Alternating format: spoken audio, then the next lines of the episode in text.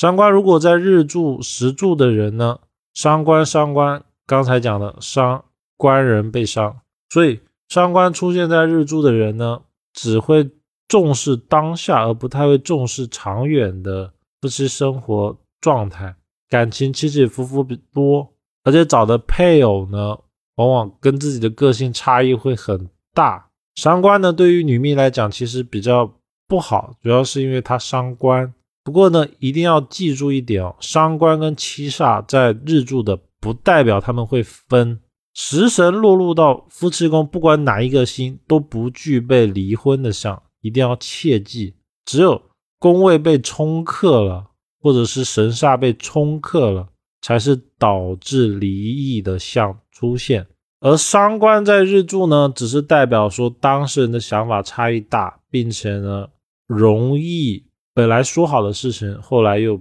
不做了，或者是没有本来想象中的那样子。比如说，当事人本来答应想象中的状态应该是要怎么样怎么样怎么样，结果到了某一个阶段之后呢，他没有兑现，因为伤官的状态更多的是在想这一块，而不太会去做。当伤官出现在石柱时呢，男命不容易有小孩，男女命子女数量都会比较少。小孩子呢会比较难管教，叛逆期会比较早，亲子的关系容易打上不理解三个字，也就是他当事人会不懂小孩子在想什么，他跟小孩子的想法差异会很大，双方呢可能都会觉得自己是对的，最后就争论不休而不了了之。而男命石柱如果有伤官制煞，这时候呢大多数会有一个不错的小孩，因为呢官煞会克比劫。也就是克这个伤官，就会起到好的作用。